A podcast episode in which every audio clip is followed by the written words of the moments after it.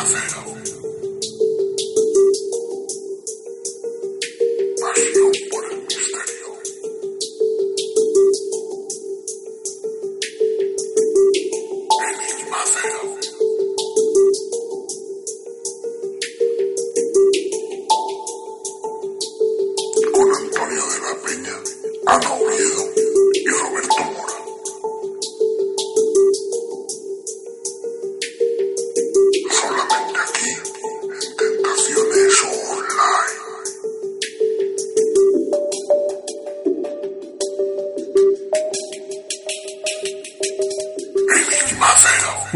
noches y bienvenidos a otro programa más de, de Enigma Cero, un programa donde el misterio es la razón de ser. A mi lado Roberto Mora, ¿Qué buenas tal? noches. Buenas noches, Tony. Frente a mí los ojos del programa, Ana Oviedo. Buenas noches, Tony. Buenas noches y hoy programa, no sé si llamarlo extraño, porque Distinto. extraño, extraño distinto. sí. Diferente, digamos. Vamos a hablar de serendipias y sincronicidades. Y es un campo curioso cuando menos.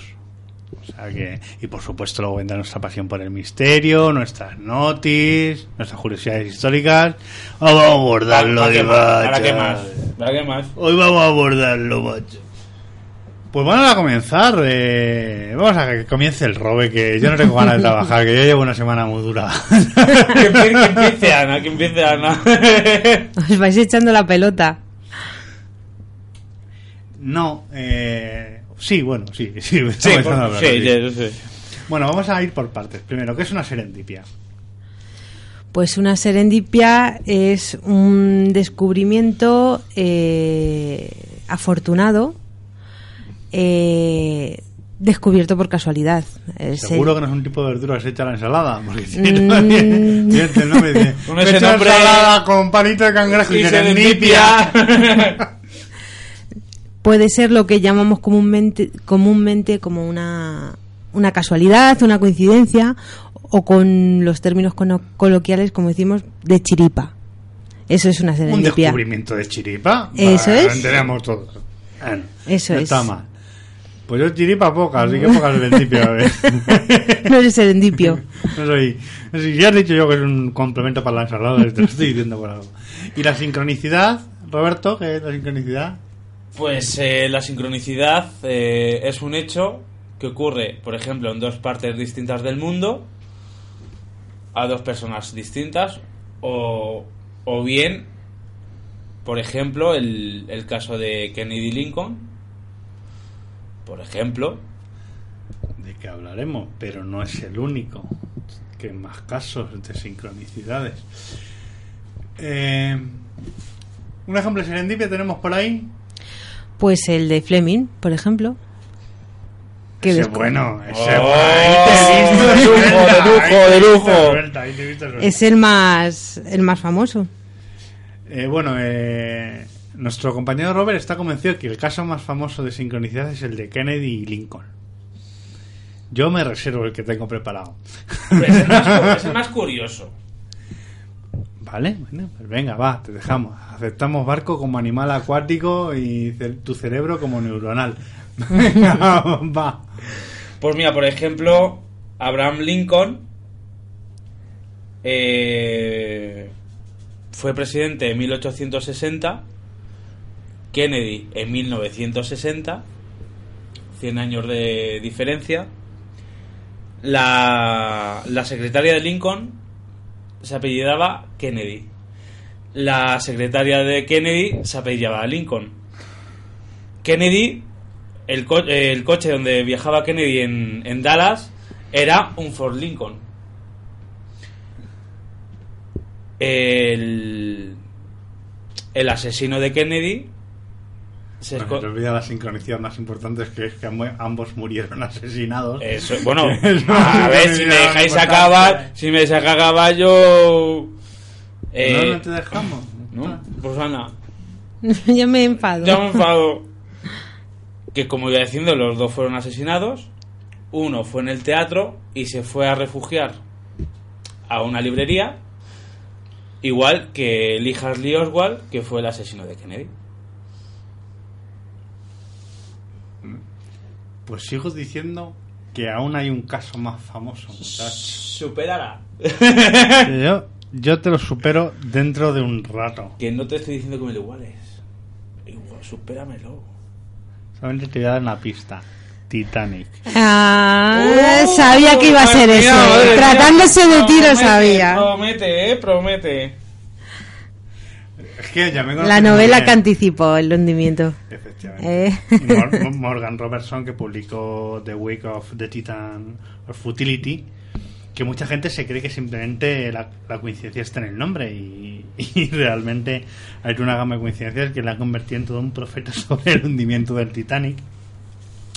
Como, por ejemplo, el tamaño del barco, en ambos era 270 metros.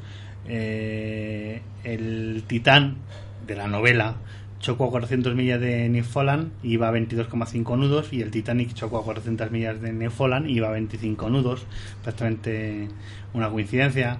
Coincidían eh, coincidieron el, el número de víctimas y todo podría ser normal si la novela se hubiera escrito después del hundimiento del Titanic y nos llevamos en cuenta que se había escrito eh, 14 años antes.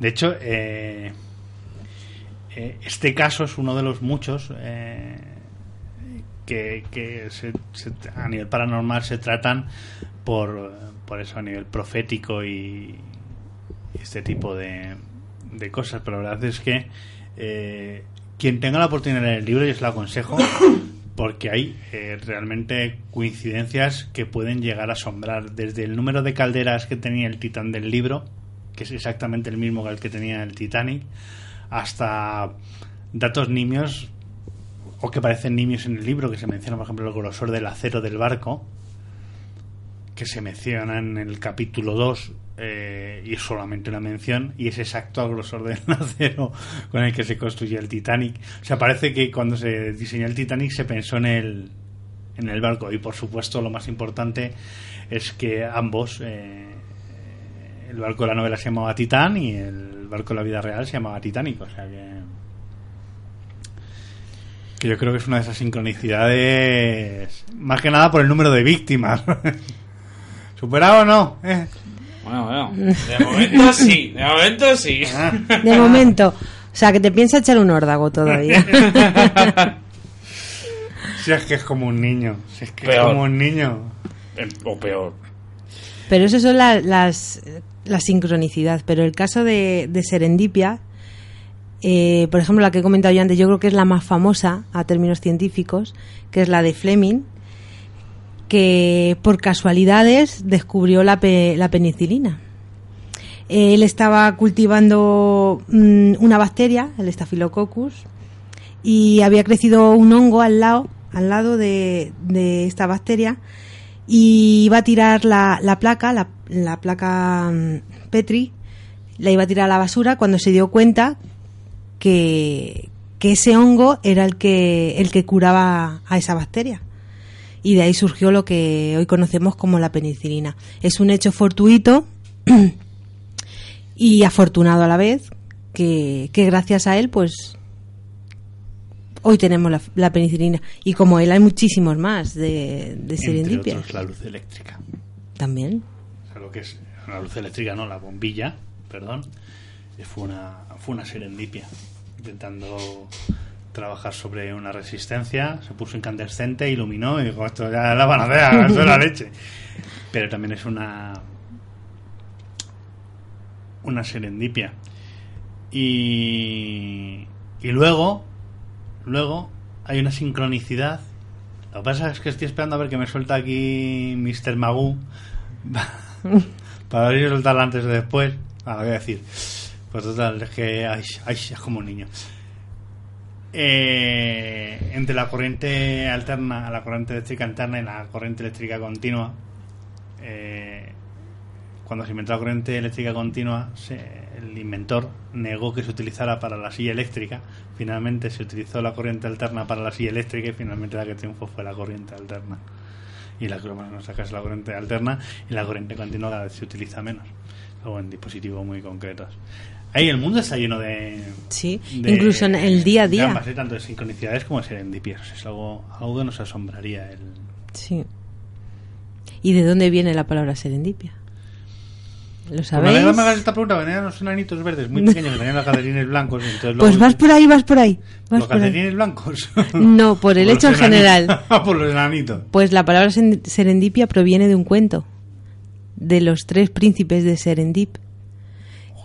Que eran De esta chica, es que dicen que saber no ocupa lugar, pero ella debe tener una biblioteca en su casa.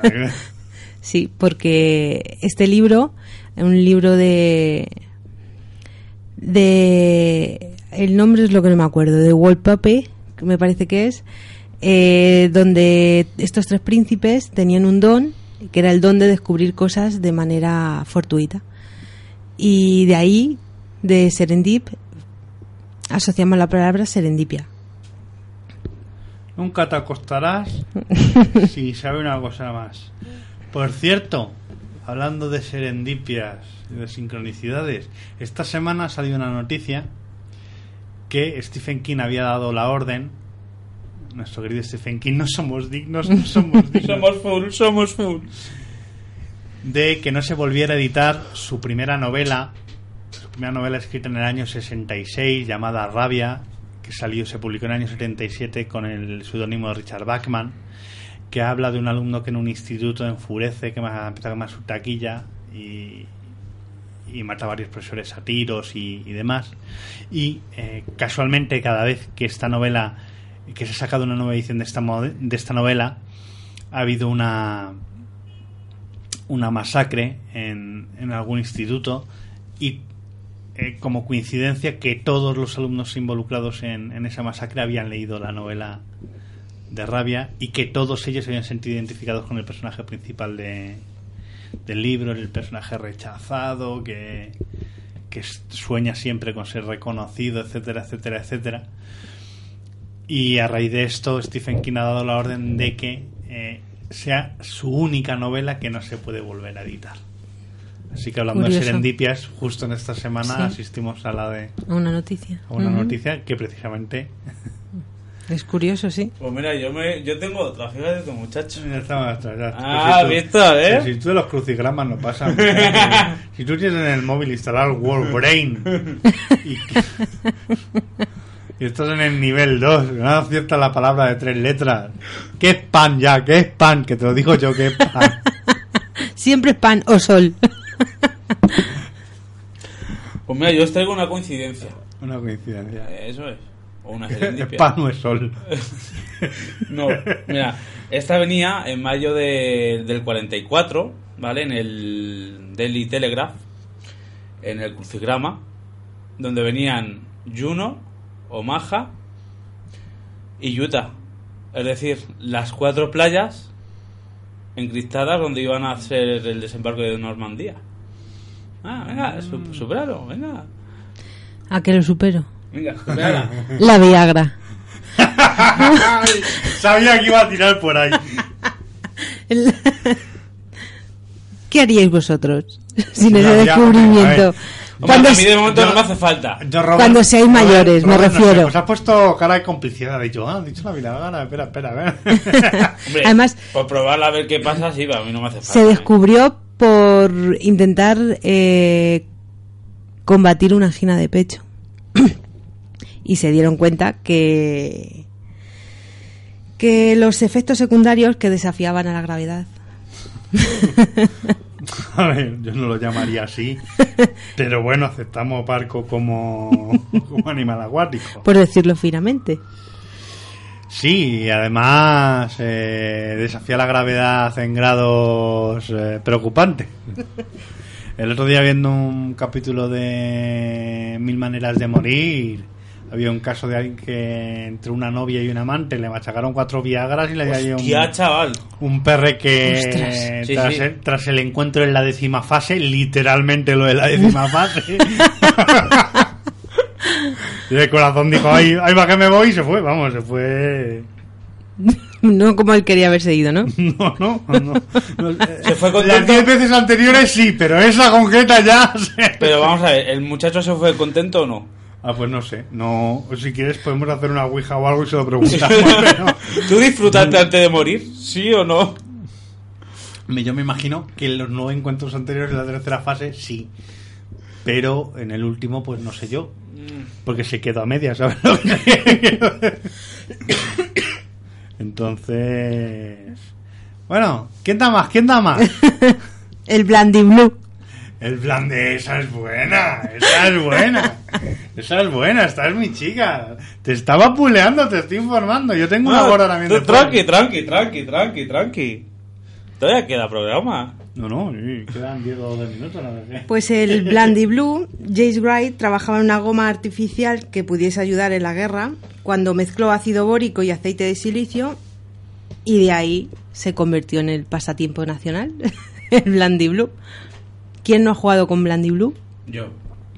Tú no has tenido infancia. Ya, bueno, es verdad. Ahí también lleva razón. Eh, sí, bueno, hay que decirlo que nuestro compañero es de infancia distraída. O sea, A ver, todos sabemos que yo, yo crecí con el equipo A y con chichos de remoto. Eh, sí, tú sí que eres un terremoto, sí, sí, pero, pero bien. ¿Qué? ¿Vas a contarnos algo o lo dejamos para...? Sí, bueno, a ver si puedo superar esta. Mira, fíjate. Seguro que sí. ¿Sí? venga, venga. pues mira, en, en 1980, eh, como todos sabéis, John Lennon muere a pocos metros del edificio Dakota, en Nueva York. Pues cinco años antes, Yoko Ono y John Lennon contrataron eh, a un actor que era el mismo que le mató, Mark David Chapman. Bueno, mira, esa te la puedo superar de tres formas. ¿Sí? Venga. Pero te la voy a superar solo de dos. que La tercera me la reservo. La primera es, esta semana se ha anunciado una muerte en el Hotel Cecil, hotel en el que está basado el famoso libro del Resplandor de Stephen King, al que ya hemos mencionado. Casualmente el mismo día que se hacía el 35 aniversario de la salida a la venta del Resplandor. ¡Uh! Superado. Ah, pues yo tengo otra. ¿Qué, ¿Quieres más o qué? No, yo no tengo problema, yo tengo aquí la... ¿Eh? La ¿no? Ah, pues- Es muy curioso esto, ya fuera pitorreo, el Hotel Cecil. Sí, sí. Es cierto, es decir, Además, eh, de hecho es un, además fue un un hotel donde suceden cosas eh, Fue un- sí. extrañas, quiero decir, es eh, realmente... Sí, porque de hecho- eh, Stephen King se escribió el libro a raíz de pasar eh, una noche en el, en, el, en el famoso Hotel Cecil que salió impresionado y bueno con la imaginación desbordante que tiene y teniendo en cuenta que todos sus libros están basados en historias reales yo no le preguntaré en qué está basado La Milla Verde eh, pues tras eh, una noche en el Hotel Cecil, pues escribió El Resplandor y ya sucedían cosas, han seguido sucediendo cosas y esta semana nos hemos enterado de una muerte. Eh, no es que esta semana haga el 35 aniversario, pero está muy cercano el 35 aniversario de la, de Pues, la salida del Resplandor. el, ¿eh? O el- sea, el está- Hotel Cecil estaba, según decía la leyenda, eh, estaba bajo los cimientos de un cementerio antiguo. Sí, bueno, indio, es que ¿no? cuando, al- cuando algo sucede en, eso es- América, cuando algo sucede en una casa, siempre hay debajo un cementerio indio. Yo no sé cómo se las apañan. Debe ser el territorio con más cementerios indios de la historia. O sea, los indios no podían vivir allí. Se morían directamente porque todo era un cementerio, muchacho. Es verdad. Siempre que hay algo, siempre se... Credibilidad cero. Mira lo de los Warren. ¿Acaso los Warren también estaba construida sobre un cementerio? ¿sabes? siempre hay cementerio. de hecho, los Warren fue los que investigaron en Amityville. Pues Mm. mira, segui- seguimos con Serendipia de, de cine. En, 2000, en 2002, Yo he dicho una de un libro, no era de cine. bueno, pero se llevó, el trastorno se llevó al cine. Bueno, es, Tres veces. bueno, bueno, pero la que yo voy a decir se lleva al cine cuatro veces. ¿Vale? No valen películas porno. no, eso, eso, para otra franja horaria que los niños no pueden estar escuchando. No podemos disimularla. Mamá, papá, pone una semillita, ¿eh, mamá? Pues en 2002, cuando se hace el remake de del Exorcista, basado en la novela de William Peter Blatty, eh, pues bueno, van a, La, van a- la, la, la cena de las cervicales para la escalera. van a hacer, bueno, estaban haciendo la precuela y cuando iban a, a hacerla, a rodarla, su director, John Frankenheimer, murió el mismo día que se empezaba a, a grabar. De hecho, el, la, de esos directores eh, Michael Schroeder, pero en teoría se le iban a ofrecer a John, a John Frankenheimer. No es sincronicidad ni nada. Y la- yo, yo voy, a, voy a decir un nombre y seguro que Ana sabe por dónde voy. Gordon Pym. Gordon Pym. Eso que Sí, ya sé, ya sé cuál es. Para los oyentes vamos a ver las aventuras de Arthur Gordon, Gordon Pym. Pym. Alan Poe.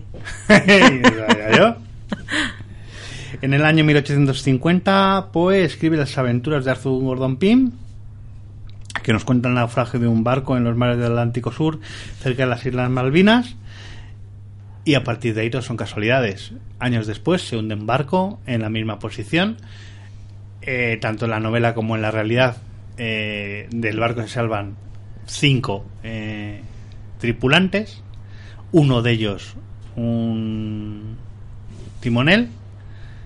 Eh, tanto en el libro como en la realidad, el timonel se llamaba eh, de la misma forma.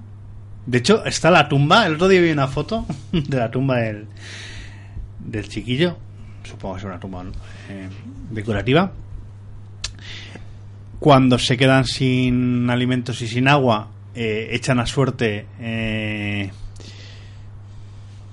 quién debe morir para que se lo tienen que comer, porque si no.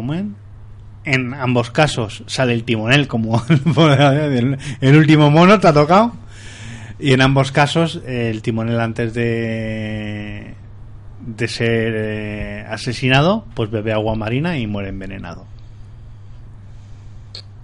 Es Alan Poe. De hecho, eh, es bastante anterior la, la, la sincronici- la sincronicidad de Alan Poe con, eh, con el barco que, que la del Titanic. Lo que pasa es que la del Titanic es más conocida. Mm. Pero vamos, hay- toda una leyenda sobre las aventuras de Arthur Gordon, Gordon Pym. Pym. Y incluso se llegó a dudar de la, de la realidad de, de- del caso, pero no, no es cierto, es cierto y además eh, en eh, el timonel, eh, tanto en la realidad como en el libro, se llamaba Richard Parker. Y hay una tumba eh, eh, en Liverpool. Bueno, la historia es mucho más larga, tampoco quiero enredar con ella. Es decir, años después apareció alguien en una playa eh, diciendo que venía de un naufragio que se llamaba Richard Parker, que era timonel de un barco. Y a raíz de ahí hay toda una leyenda y de hecho hay una tumba en, en Liverpool con la que es la tumba de Richard Parker, que no se sabe si contiene los, Richard- los restos de Richard Parker o no, pero el caso es que hay una tumba con los restos de lo que se supone son los restos de, de Richard Parker, de toda una sincronicidad de, de Alan Poe. Y esta sí que es difícil de superar. Coincide absolutamente todo. Nombres de los pasajeros del bote. Eh, bueno, lo del timonel es increíble. Eh, el mismo nombre y apellidos. Eh, la coincidencia de que echándolo a suertes saliera el timonel. Y que en ambos casos eh, el timonel bebiera agua salada para morir Para envenenado. morir. Mm. O sea, yo creo todo, que, es que es todo, madre mía. eso es una sincronicidad en toda regla. O sea que. Yo tengo otra sincronicidad de los hermanos Sevin. Eh, en, jul- en julio de 1975, eh, Erskine, de 17 años, muere atropellado, iba con su ciclomotor y lo atropella un taxista. Bueno, muere en la calle Hamilton de la capital de Bermudas. Pues al año siguiente, el mismo día, el 21 de julio de 1975, muere el hermano de Ersin, Neville, atropellado por el mismo taxista. ¡Ostras! El, el mismo taxista atropelló a los dos hermanos el mismo día, pero diferente año. Y los dos era en la misma calle y con un ciclomotor, igual, lo mismo. Ahí, ahí es nada. Bueno, pues vamos a hacer una pequeña pausa musical que refresca. Que no. vamos con las noticias de, del misterio de Robert y continuamos aquí en Enigma Cero.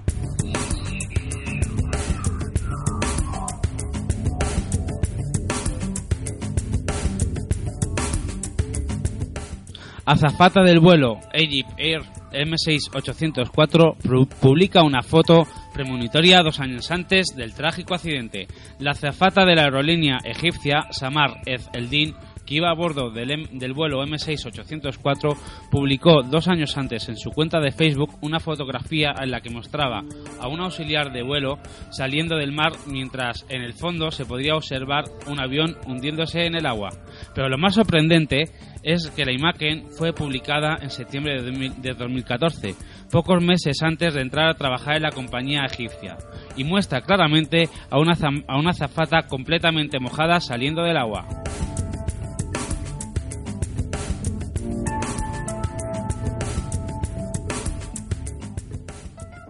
Pilotos turcos vieron un ovni una hora antes de la desaparición del vuelo M6-804. Según el periódico turco Hurriyet Daily News, los pilotos estaban volando con un avión de pasajeros a una altitud de unos 17.000 pies sobre la ciudad de, de Burdum, en la provincia de Mugla, Turquía. Cuando sobre las doce y media se encontraron con una misteriosa nave, los pilotos, aterrorizados, informaron inmediatamente al control de tráfico aéreo. Imagen de la NASA que muestra entradas al interior de la Tierra. Terry Glockner, ufólogo y responsable del, popular canal de YouTube Security 10, en un, en un vídeo subido a internet el 20 de mayo de 2016, muestra las imágenes de satélite nunca vistas antes, sin censura, que prueban cómo la NASA está ocultando la evidencia de que hay unos accesos que conducen a la Tierra interna.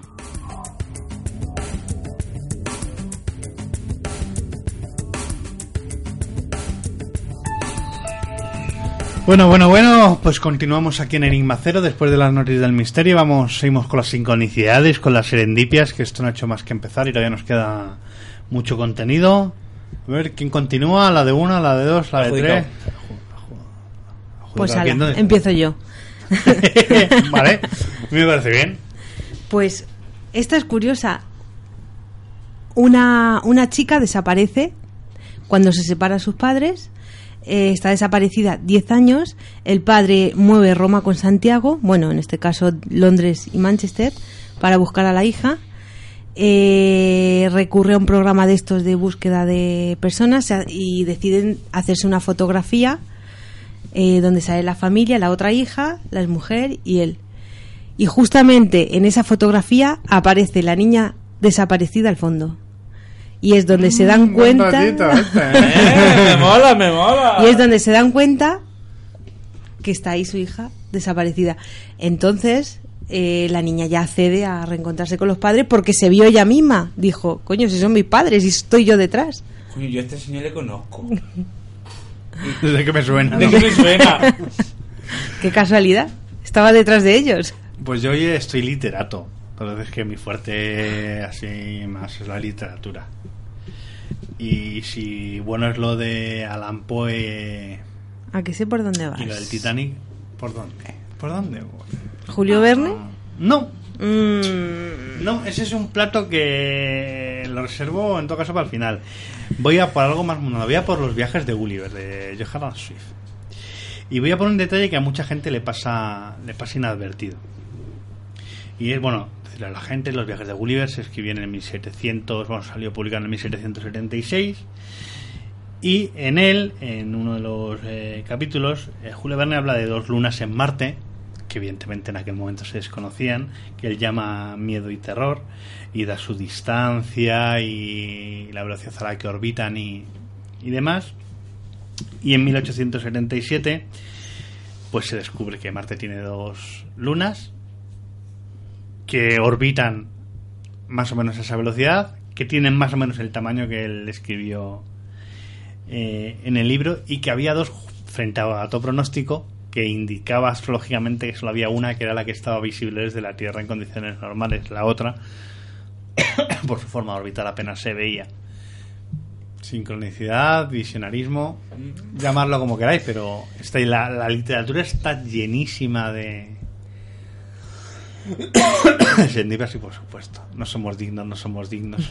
Somos full. Me declaro, me declaro verniano y Verne tiene verdaderas sincronicidades y verdaderas serendipias, ambas cosas.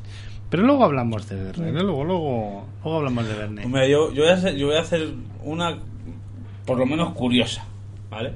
El mayor Summerford, eh, oficial del ejército británico, fue tocado tres veces por un rayo. En 1918, 1924 y 1930. ¿Vale? Pero lo curioso es que cuatro años después de, de su muerte, un rayo destruye su tumba. No sé yo. Atraía- Serendipia es una putada. eso iba a decir yo. Porque la verdad es que.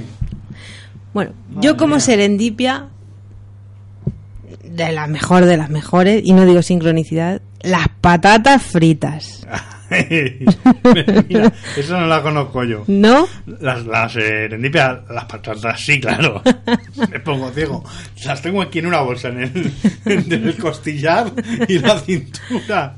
Pues el señor Krum estaba haciendo un complemento para los sándwiches y estaba tan harto de que un cliente se quejara siempre de que las patatas se las ponía muy gruesas que decidió hacerlas finitas, finitas, finitas para fastidiarle. Y resulta que en vez de fastidiarle, lo que consiguió es que no parara de comer las patatas chips que hoy conocemos. Qué manía, ¿eh? Patatas fritas de toda la vida. De verdad estoy últimamente entre las chips, el running y la madre que los parianin hasta las narices. Es decir, que todo tiene un nombre en castellano. Bueno, ahora se han puesto muy serios, por cierto, pero bueno, ese es otro tema. normal que se ponga en serio. Resulta que ya teníamos que habernos tragado el footing.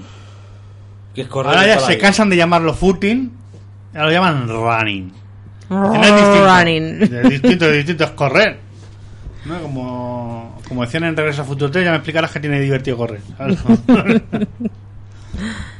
¿Vale? Y tenemos un montón- Mira, fútbol. Además es que es un anglicismo mal traducido. Es decir, fútbol ni tan siquiera lo escribimos bien. Es verdad. Es que si eh, tenemos, o sea, la lengua de Cervantes es una de las lenguas más Es ricas verdad. en vocabulario y tenemos que usar términos ingleses para definir cosas Pero un montón, más de los que nos creemos. más, bastantes más de los que nos creemos. Sobre todo con la, la nueva tecnología.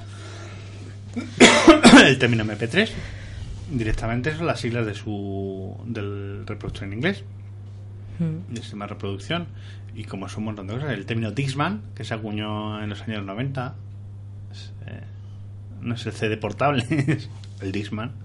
Ahora que todo el mundo soy coach, soy coach, coaching, coach. Por todos lados. Bueno, ese es otro tema. Sí, sí, lo de coach podemos hacer un, un programa investigando qué ha pasado con los coaches. Se multiplican como las lagartijas. eh. Vaya donde vaya, siempre hay un coach. Dice, pero si no hay tanto trabajador para que haya tanto coach. Claro, que debemos de tocar a 5 o 6 coach por trabajador. O sea... Más cositas, más cositas. Que viene el lobo, que viene el lobo. Me ha gustado la de la Viagra. Me ha gustado. Esa me la dejo anotada. No para comprarme la Viagra, sino como. como Los rayos. X también fueron por una casualidad. Hay muchísimas. De hecho, ¿os ha pasado alguna vez? Casi todos, hablando en serio, y, y en un programa hablando de serendipia, esto es una afirmación que hay que hacer. Casi todos los inventos modernos han nacido de errores. Sí. Eh, eh, por poner un ejemplo. Eh, no sé, las redes de computadores, las redes de ordenadores, surgieron por un error. Alguien, eh, había dos, dos ordenadores enlazados con un cable, envió un paquete de uno a otro y se dio cuenta que, entonces, que podía tener sentido esto de enviar información de un ordenador a otro. El primer virus. Mm. Vale, el primer virus fue una venganza de, de un trabajador de IBM. ¿Vale? Es decir, eh, hay un montón de... Los mayores de- científicos. Pero son los que ha dado lugar a... Ya no solamente a... Quiero decir, a ver, esto es que hay que expli- explicarlo. Este chico encontró en el ordenador de su superior su carta de despido. Entonces, como venganza, diseñó un software que era capaz de trasladarse de máquina a máquina, ¿vale? Saturando la memoria de la máquina y bloqueándola. Eso que para él fue una venganza, hoy en día nos da posibilidad a navegar en internet, nos da posibilidad a que nos descarguemos cosas, es decir, es, es nuestro día a día, el mover paquetes de información por una por una red de, de telefonía. Y salió de un error, es decir, él no pretendía inventar eso y como eso hay 100.000 cosas, pero 100.000 cosas. Por ejemplo, una serendipia que, nace, que nadie conoce es el ratón, el famoso ratón de ordenador, eh, que todo el mundo cree que lo inventó. Mickey Mouse. Sí, le pusieron un cable y le dijeron: tú o te mueves cuando te digamos o te damos un chasquido de 12.000 voltios. Y él dijo, yo me muevo sin ningún problema. El ratón, por ejemplo, lo inventó Olivetti y desechó la idea. De hecho, eh, Bill Gates y su gente entró como un elefante en una cacharrería en los laboratorios de Olivetti, autorizados por Olivetti, cuando vieron el invento del ratón, dijeron, "Mm, pues esto... Aquí hay negocio, ¿no? Lo mismo sirve para algo y, y surgió el ratón tal y como se conoce hoy en día. Pero en sí fue una idea descartada y cosas de estas, eh, o sea, eh, que, que grandes avances de la eh, grandes avances de, de- de la historia de la humanidad han surgido por errores. El fuego, el primero de ellos, Claro. Sí. por ejemplo. El- Los POSIT. ¿Qué cosa más absurda? ¿A quién se le ocurriría? Los POSIT. Yo te lo explico. Pues los POSIT fue un, un hombre, Spencer Silver, que trabajaba en la compañía 3M, que trataba de mejorar los adhesivos de acrilato. Y lo que descubrió en realidad fue un adhesivo que se formaba a sí mismo en pequeñas esferas y, y no, y no conseguía pegarse con mucha fuerza. Pero alguien dijo, ¿y esto para qué sirve? ¿Qué ¿Esta utilidad? qué es la que es? Esto- ¿Qué, qué hacemos? ¿Qué utilidad se le puede dar a esto? Pues Alfred, otro de los, investi- de los investigadores de 3M, eh, cansado de que el papel separador de las páginas se le cayera constantemente, dijo, pues aquí ponemos estas pequeñas notas adhesivas y separamos las páginas de los libros así. Y así surgieron los POSIT. Fíjate, nunca te acostarás sin Sí, tener un posit más. Pues yo voy a dar un dato curioso.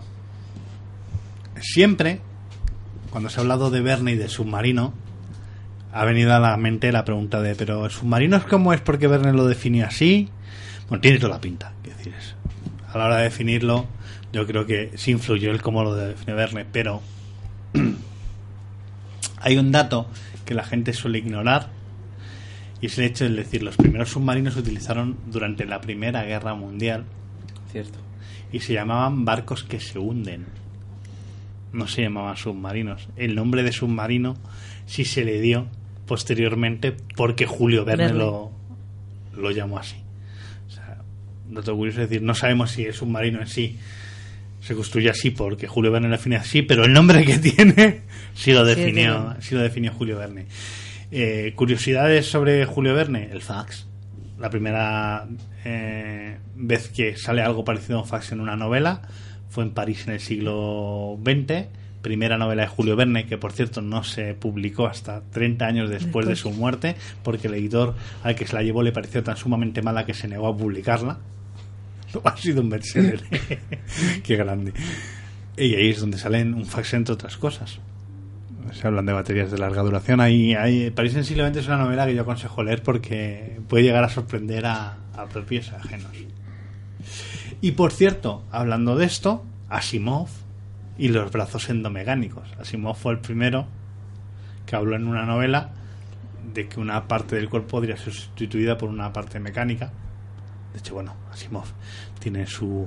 A ver, desde las leyes de la robótica hasta un montón de teorías sobre robótica, pero fue el primero que habló del poder eh, implantar a un ser humano una parte de su cuerpo que no fuera que no fuera suya y acertó porque él habló de un marcapasos y años después el marcapasos existió. Que por cierto, he leído eh, una noticia esta semana sobre que quieren mirar eh, hacer un marcapasos eh, con una batería turilio Hostia. que nunca se abría, nunca se acabaría. Lo que pasa es que el turilio es bastante, bastante radiactivo. Es un. Sí, eso había escuchado. Es, es, es- es cuestión de problema, pero Sería vamos, sería, avance increíble para sería la- una para los que tienen marcapasos, sí, Sería porque te ponen el marcapasos y no te tienen que volver a operar en, No. en tu vida. Sería un. El problema es la radioactividad. Sí, que por cierto, fue Asimov el que abrió las baterías de de larga duración. Ya que estamos hablando de serendipias y eso. Y yo voy a lanzar una pregunta, fíjate tú. Bueno, ya estamos, ahora está. Estamos aquí para dar respuestas. ¡Que no ha venido el ¡Camión! camión! Verne, Asimov, por eh, estas casualidades, ¿a qué las achacáis? ¿A su imaginación o porque fueron, digamos, un poco viajeros? Pues yo me reservo mi teoría para lo último, Ana. Empieza. Pues que hace una pregunta. Es que vaya pregunta, te podías haber callado, guapo. Pues es que no sé, no sé realmente. Yo pienso que un poco de todo, ¿no? Un poco su imaginación, un poco su sabiduría, conocimiento podrían estar incluidos en algún círculo ahí masónico, no sé cómo O sea, ya llamarlo. hablamos de los masones, ya, ya. Y luego vienen los masones y nos nos arducen. Si es por decir algo.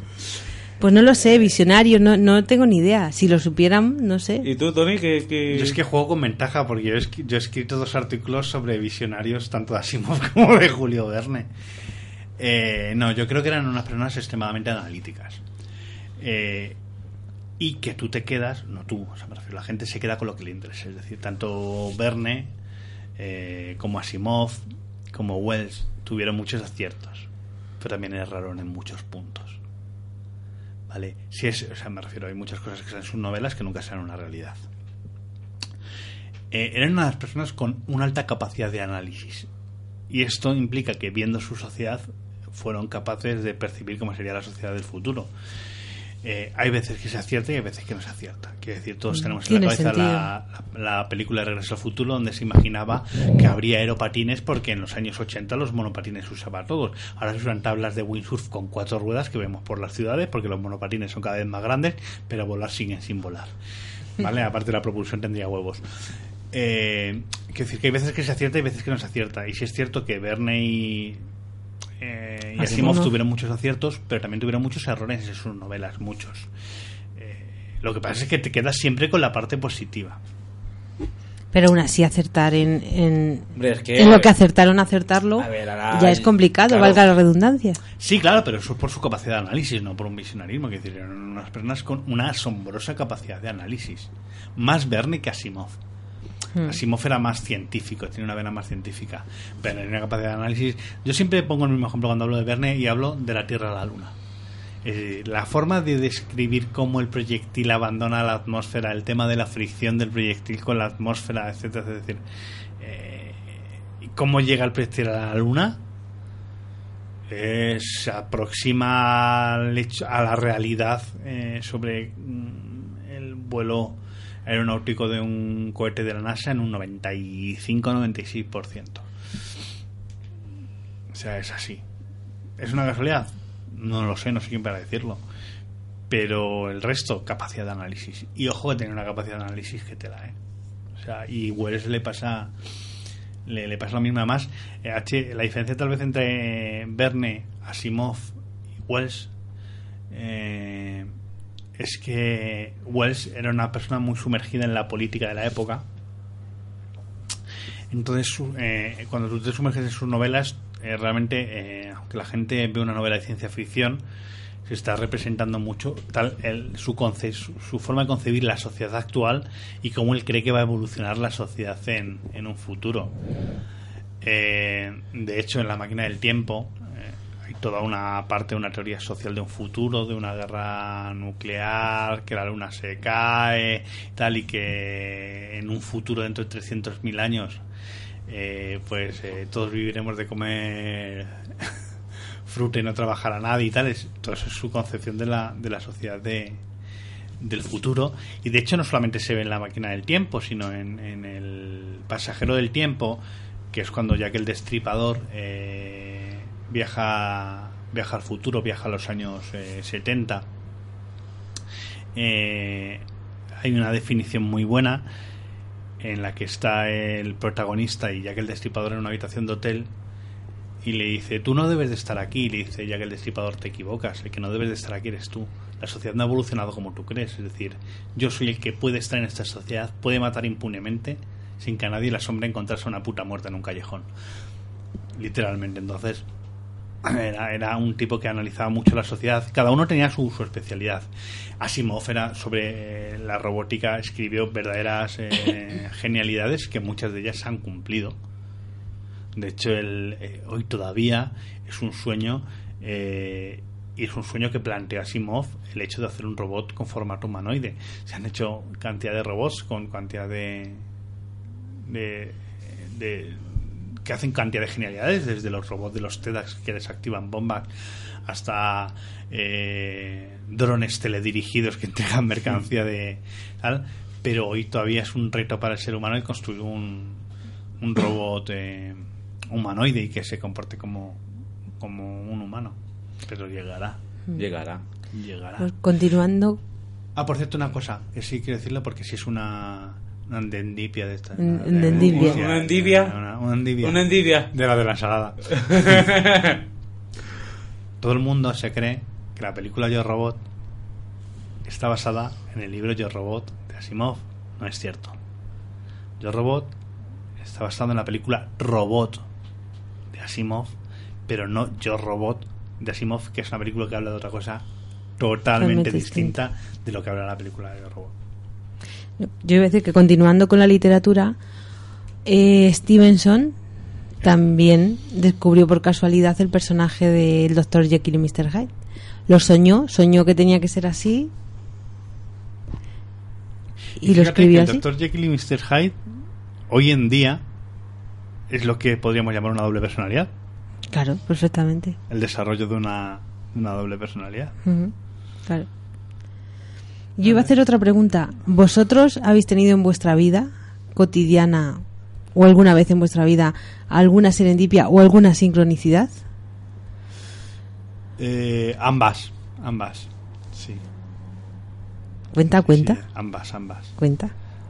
Eh, tú has preguntado si la hemos tenido, no has Cla- dicho que lo tengamos pero que, la contar. contéis, que la contéis, claro. Alguna si se puede contar, claro.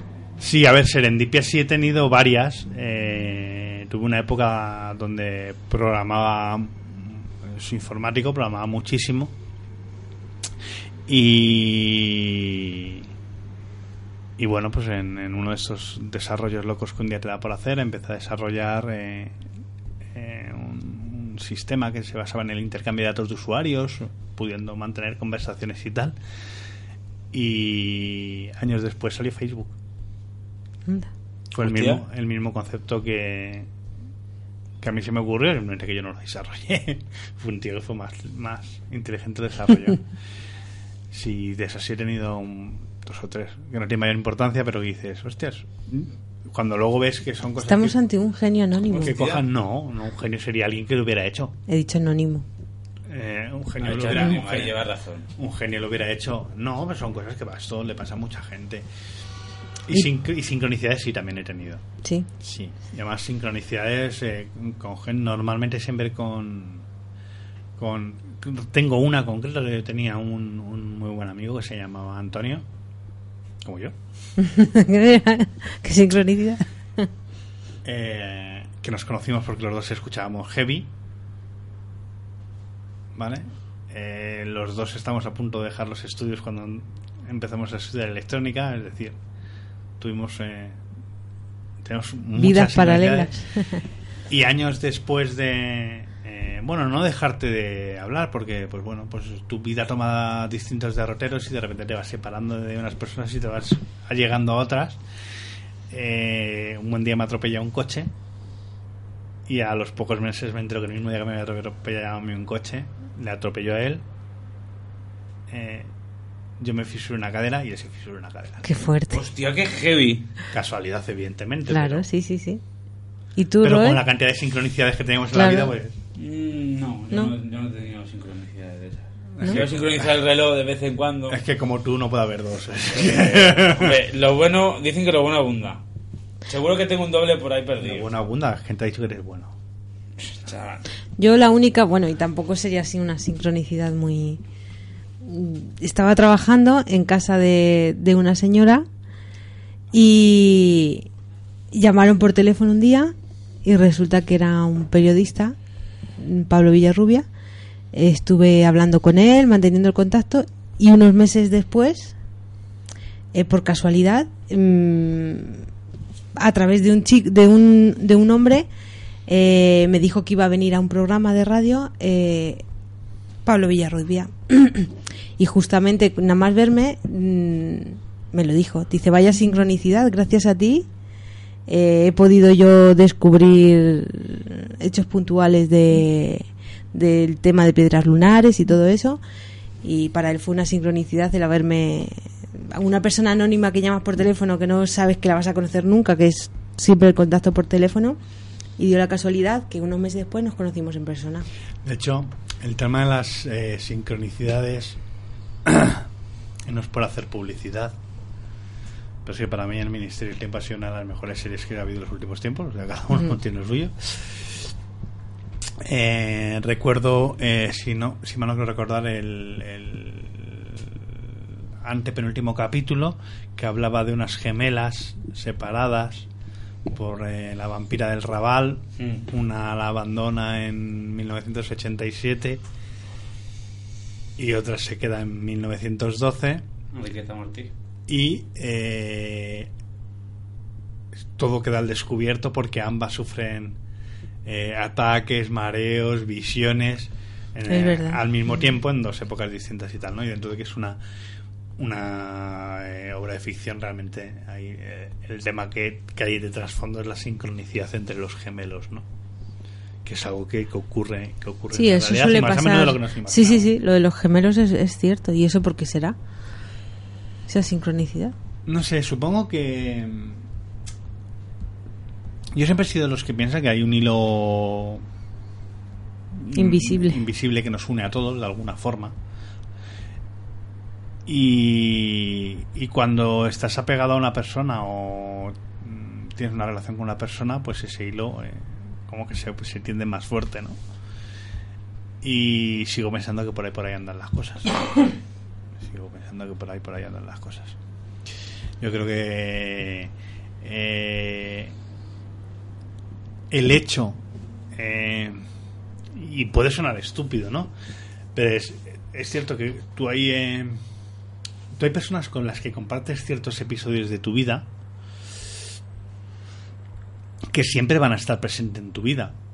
Aunque pierdas el contacto y no te vuelvas a hablar con esa persona, en, en, eh, parte de tu recuerdo va a estar porque ha pasado un episodio importante su vida. Es decir, hay un hilo que te, que te una que te una a esa persona. Y de hecho yo creo que hay muy poca gente en la que eh, no le ha pasado alguna vez el soñar con, con alguien que me refiero a gente ya más eh, longeva que nosotros, ¿no? Gente a partir de los 50, 60, 70 años que realmente sueñan que se muere alguien y al poco tiempo se enteran que se ha muerto una persona con la que tuvieron relación hace un montón de años, con la que tuvieron una relación muy especial y que llevan años sin hablar. Es decir, es como que hay un hilo que te une, que sabes perfectamente cuando ese hilo se rompe y cuando ese hilo no, no se rompe. Y ese hilo te une incluso a, a gente mm, que te proporciona el mal karma, por decirlo de alguna forma. Es, lo notas cuando... Cuando... Es, es la sensación esta muchas veces de algo malo va a pasar cuando te levantas y dices, no sé, algo malo va a pasar, no tiene por qué estar Mala pasándote a ti, pero claro, esa mala sensación no tiene por qué ser algo malo que te esté pasando a ti, sino en tu entorno, pues una- en esa cuerda vibracional. Todo esto hay un- toda una teoría de, Mm. que lo explica, ¿eh? También Pero es curioso. yo lo explico a lo mejor un poco como neófito y suena como este está de la cabeza, pero esto hay toda una teoría que, que es la misma teoría que puede explicar, por ejemplo, como alguien eh, puede mover objetos con la mente. Quiero decir, es, esto no es arte de magia ni que tu mente mueva objetos, es decir, tu mente es capaz de, eh, por decirlo de alguna forma, ponerse en contacto con la energía que rodea a todo esa energía puede llegar a, a fluctuar y puede llegar a hacer un- mover un objeto. No es que por arte magia con el cerebro muevas el objeto, es decir, todo esto tiene una teoría. Que esto es algo que se, se ha estudiado y se ha llegado a esa conclusión y científicamente está demostrado. Y el resto pues son cosas que el tiempo eh, el tiempo irá poniendo. Yo creo que la ciencia tiene que tener. Lo hemos dicho más de una vez, ¿no? Que todavía le- a la Mm, ciencia le queda muchos cables por tender. y algún día, bueno, de hecho, ¿sabes cuál es el problema? El problema es que los cuatro colgados que han intentado averiguar qué pasaba con los gemelos eh, lo han hecho muy malamente. Por ejemplo, Mengele. O sea, realmente la obsesión de Mengele, eh, aparte de la raza aria, el rubio, bla, bla, era saber qué pasaba con la sincronicidad de los gemelos. O sea, era una de sus obsesiones. De hecho, él trabajaba, trabajó y, y mató a cientos de miles de, de gemelos porque era su obsesión de saber qué extraño eh, hilo les unía para que uno pudiera saber cuándo estaba sufriendo el otro. O sea, y estuvo muchos años investigándolo. Quiero decir, es, entonces, ¿qué pasa? Que, que, cuando alguien se ha puesto a investigar los gemelos, ves este tipo de casos y dices tú, como para que cunda el ejemplo, ¿sabes? Claro. Así que, así que tela, pues yo es creo curioso, te iba a comentar, es curioso eh, cómo muchas veces el hilo conductor son los sueños. El propio subconsciente es el que nos revela muchas de estas casualidades. Es una tontería lo que voy a decir, pero yo, por ejemplo, mm, me acosté una noche, era yo pequeña, no sabía hacer trenzas, es una tontada, ¿eh? Soñé que hacía trenzas y al día siguiente me puse a hacer trenzas. O sea, eso es una casualidad. Y, y- y el hilo conductor es el sueño, igual que lo que hemos comentado de Dr. Jekyll y Mr. Hyde. Lo soñó, lo mismo escribió. con silbar. ¿Ves? El sueño, el Yo me subconsciente. una noche que no sabía silbar y al día siguiente me levanté silbando. Claro, es el sub- no sé, qué, qué Qué unión, qué hilo conductor será el, el Tú te subconsciente. una noche soñando que tenías cerebro, pero sigues sin él. Tú tranquilo que no... Me dais miedo. No, tú sí que, Tú sí que das Tú sí que das miedo. Me dais miedo. Tú sí que das Antes miedo. prefiero a los fantasmas de los espíritus que a vosotros dos juntos. Yo también, yo prefiero los fantasmas de los espíritus que a ti, pero es que me toca hacer el programa contigo, ¿qué le voy a hacer? Es que... Eh, pff, cada uno tiene es, su la- regla, es lo que tiene. Bueno, pues después de esta serendipia, estas sincronicidades, vamos con la pasión con la, pasión por el misterio con Ana Oviedo, que creo que nos traéis algo así, un vampiro, borón, Sí. ahí. Ay. el ataúd Ay. maldito. Altamente recomendable. Altamente recomendable. Hombre, Vamos con la pasión por el misterio. conocidísimo. Conocido, conocido. Vamos con la pasión por el misterio y Ana Oviedo.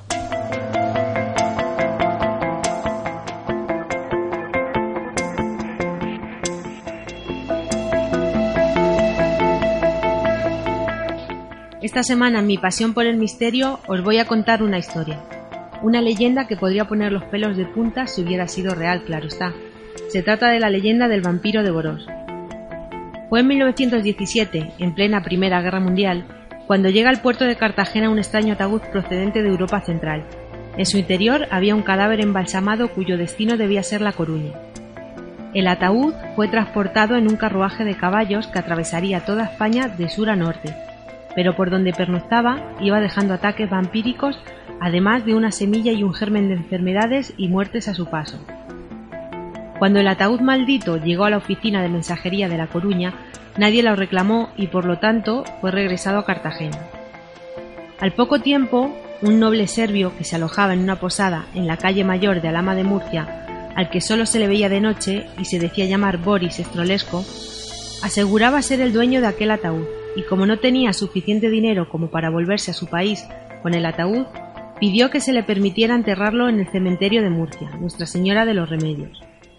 El ataúd fue enterrado sigilosamente en presencia del aristócrata serbio. Se dice que es probable que el extraño noble centroeuropeo fuera el mismísimo vampiro que se había escondido dentro del ataúd. El aristócrata, sin embargo, según comentaban, desapareció y el ataúd fue finalmente inhumado en el cementerio de Cartagena.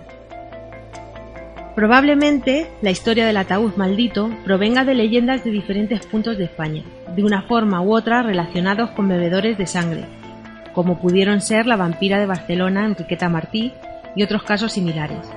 La diferencia concretamente con este caso del ataúd de Borós es que este realmente sí que fue una leyenda, una serie de errores y despropósitos y alguna que otra casualidad también lo convirtieron en un expediente X en aquella época. Alfonso Sastre fue el autor de Las Noches Lúgubres y quien sin saberlo iba a originar todo este embrollo del ataúd maldito. Todo surgió cuando un abogado interesado en los vampiros leyó la narración incluida en la antología de la literatura fantástica española de José Luis Warner, con el título Historia popular de los vampiros Zarco y Amalia. Años después, el abogado habló de esta historia al escritor Miguel Gómez Aracil, dando como probable que tuviera algún sustrato real y sin anotar su origen, quizá por ignorarlo por el tiempo transcurrido, volvió a hacerse eco el relato del vampiro de Boros, dándolo como cierto. Jordi Ardanui investigó en 1993 los detalles de este documento junto a Martí Flo y Valentí Ferran, y tanto en grupo como de forma individual viajaron a los lugares citados. No hallaron rastro de los certificados sanitarios que habrían sido precisos por el traslado del ataúd, ni del aviso que habría publicado el gobernador en el diario oficial de la provincia sobre la desaparición del serbio y el entierro del féretro.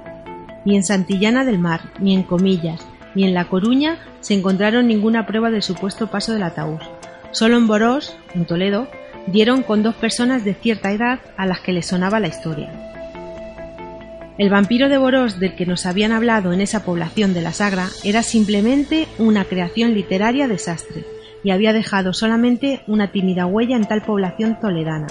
De hecho, el propio Sastre, ya anciano, en una de las cartas que había enviado a Darnui en su investigación, aclaró que se trataba todo de imaginación.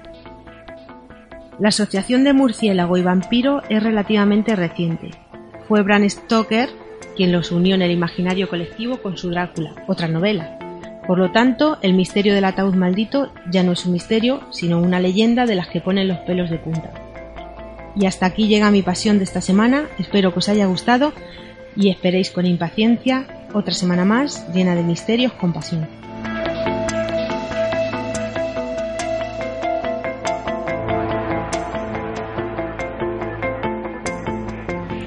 Y después de esta pasión por el misterio, pues yo creo que toca algo de historia. Yo creo que hoy además hoy toca historia rocambolesca. Hoy, hoy, esas yo reconozco que hasta, macho, molan, ¿eh? que esta sección he traído cosas raras, pero lo de ¿Qué hoy... nos traes hoy, Tony? Hoy traigo la medalla de oro más rocambolesca ganada en, unas, en unos Juegos Olímpicos. Hostia. En la Curioso. modalidad de, pa- de patinaje. Recomendable, ¿eh? Porque Hostia, tiene, ¿eh? tiene, tiene tela. Tiene miga, tiene miga. tiene miga, Tiene ¿no? tiene miga. tiene chicha, ¿no? Mucha, mucha chicha. Así que vamos con esas curiosidades históricas y esa medalla de oro que a saber cómo se ganó.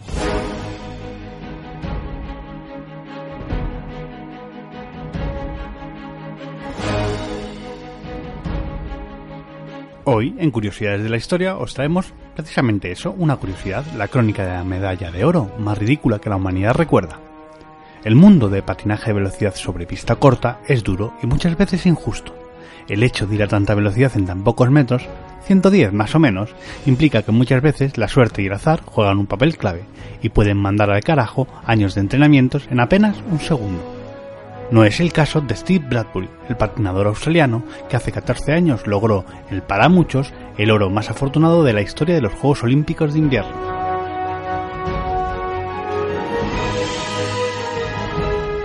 Toda la suerte que Bradbury tuvo en las Olimpiadas del 2002 parece una respuesta del karma a toda esa cosa que ha tenido que tragar a lo largo de su escasamente gloriosa carrera.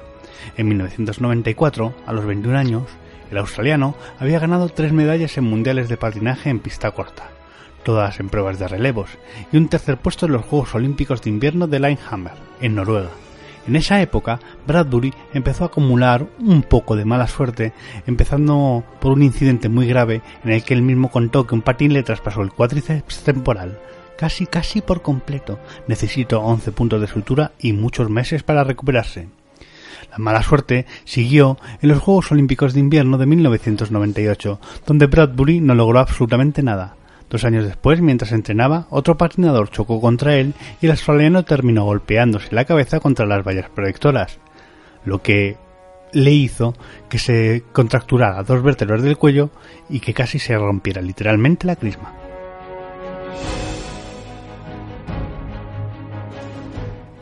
Para el desafortunado patinador australiano, la carrera parecía a punto de acabar, sin demasiada pena ni gloria, pero Bradbury no era tan fácil de doblegar. Se apuntó a las pruebas para los Juegos Olímpicos de Invierno en Salt Lake City de 2002 y se inscribió en todas las categorías disponibles. Contra todo pronóstico, justo en ese momento empezó a cambiar su suerte. Sé que esto parecerá un anuncio, pero bueno, vamos a contar la historia. Bradbury superó la primera ronda con comodidad y alcanzó las semifinales. Allí el australiano no esperaba poder sacar nada. Él mismo contó que en realidad sabía que no tenía ninguna posibilidad de ganar, porque era ya de los atletas más veteranos y no disponía de tiempo suficiente como para recuperarse entre carrera y carrera. Su estrategia, pues, consistiría en quedarse a la cola esperando que algo pasara, lo cual es bastante común en esta disciplina del patinaje. Y ciertamente, algo pasó. El árbitro dio el inicio de la carrera.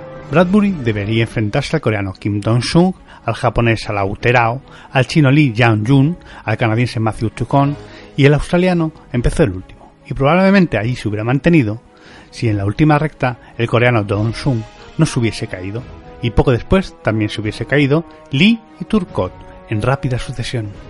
Bradbury pasó a segundo, pero el japonés Terao fue descalificado, así que increíblemente el australiano llegó a la final como primero. Lee y Turcotte, a pesar de sus respectivas caídas, pasaron a la final con él.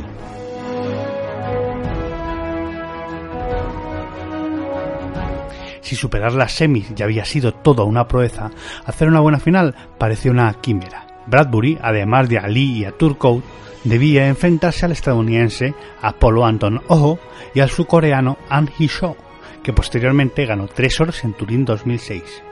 Bradbury se preparó para repetir la misma estrategia de las semis, sabiéndose físicamente inferior a sus competidores, se quedó detrás y esperó que algo pasara, y entonces volvió a pasar. Bradbury seguía el último, pero entonces Lee, que estaba tercero, perdió el equilibrio y salió de la pista. Hisho, intentándolo esquivar, chocó contra las piernas de Anton Ojo. Turcotte, que pasaba por allí, también terminó pringado. Bradbury, que estaba lejísimos de los demás competidores, pasó la meta tranquilamente. A sus 29 años, el patinador australiano acababa de ganar un oro olímpico prácticamente sin querer. Curiosidades de la historia.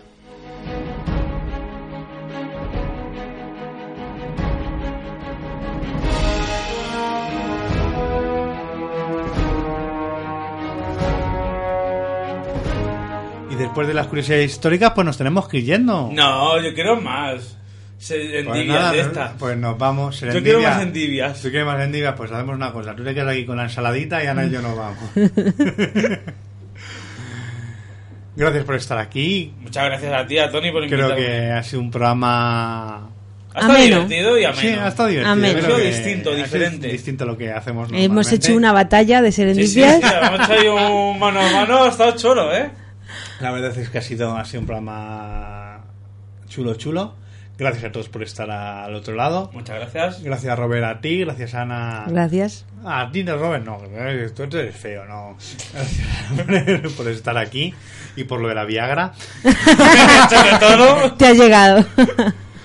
Gracias a todos por, por escuchar el programa, porque sin vosotros esto no tendría sentido. Y recordaros a todos que el lunes ya estará disponible el nuevo programa de La Huella de la Autora, eh, El crimen de la katana. Hostia. Escabeche. Escabeche ahí en estado puro. El cabeche del bueno. Y nosotros siempre amenazamos con volver, así que la semana que viene más y mejor aquí en Enigma Cero, vete a saber con qué tema, porque esto A es saber, con sor- lo que estamos, a saber. sorpresa. Gracias por estar al otro lado y hasta el próximo día, amigos. Adiós.